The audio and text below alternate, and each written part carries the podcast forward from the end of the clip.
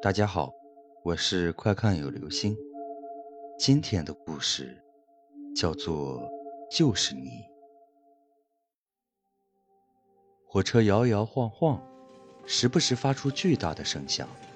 在这样的环境下睡觉，对我来说是一件很困难的事。这不，一直到抵达目的地，我都没有睡着。听着火车到站的广播。我站起来，舒展了一下筋骨。整节车厢除了我之外，没有任何人。我想这应该是正常现象。深夜的列车，即使一个人也没有，也有可能。走出车门，我打了个寒战。天很冷，让刚刚还处在温暖车厢的我无法适应。车站很清冷，因为这一站只有我一个人下车。一下车，我看到了一个车站工作人员，他就站在车门右前方，离我约四五米，是保证乘客上下车安全的人员吧？但在深夜，似乎没必要。我们互相对视了一眼，之后我便看到了他身后的景象。我看到了一幅诡异的画面，他的身后是另一个站台，没有列车，但却整齐的。站着一排女人，她们背对着我，有的人穿着学生制服，有的人是上班族的打扮，还有的人是休闲打扮。我数了一下，有七个人。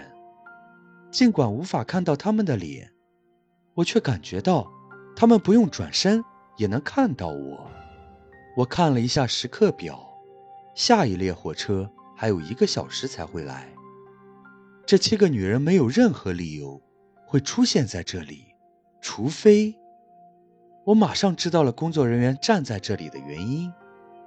原来传说是真的，我浑身直冒冷汗，忍不住握紧了行李。哎，不要看了，快点走吧！站务人员看到我的表情说道。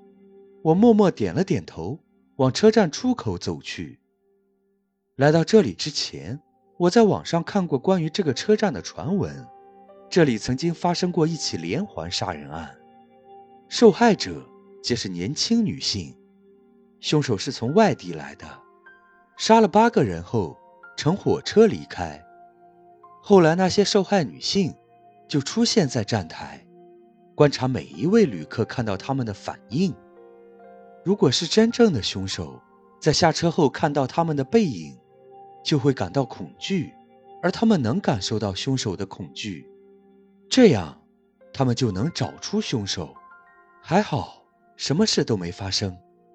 我走出车站，运气很好，车站外还有一辆出租车。我上车之后，看到司机一边开车一边打着哈气，我很担心他会把车开到沟里去。为了提神，我跟他聊起了车站的传闻。并且告诉他，我刚刚看到了那些女人。而司机则说，那个故事啊，在我们这儿有很多版本，你要不要听？在车上也没事情，我就听司机说了起来。以下就是司机大哥说的版本。这个故事的主角也是个出租车司机，也是在深夜时刻。独自一人在火车站外面等乘客。虽然是深夜，旅客不是很多，但他仍想试试看。突然，一个女人从车站走了出来。司机正想问她要不要坐车，但突然发觉不太对劲，因为这个女人的出现毫无征兆。刚刚并没有火车进站，上一列火车到站是一个小时前的事。下一列火车还有二十分钟才会进站。这个女人是从哪里跑出来的？女人面色苍白，什么东西也没有拿，看起来也不像旅客。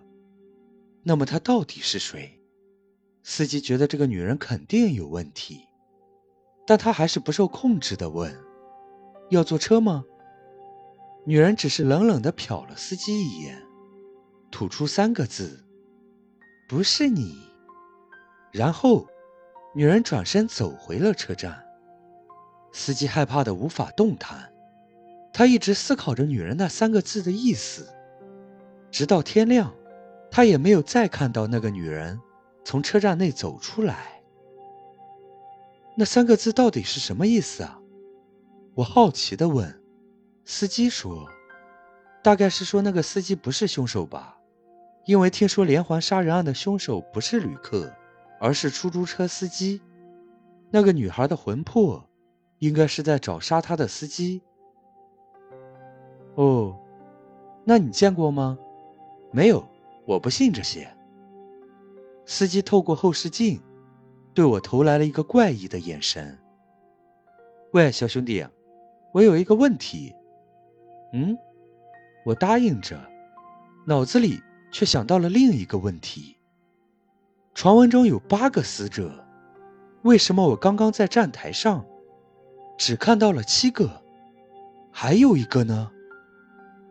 这时，司机的问题传到了我的耳中。我们谈的是不是太恐怖了？你看，你女朋友吓得都不敢说话了。嗯，我有些迟钝。你，你说什么？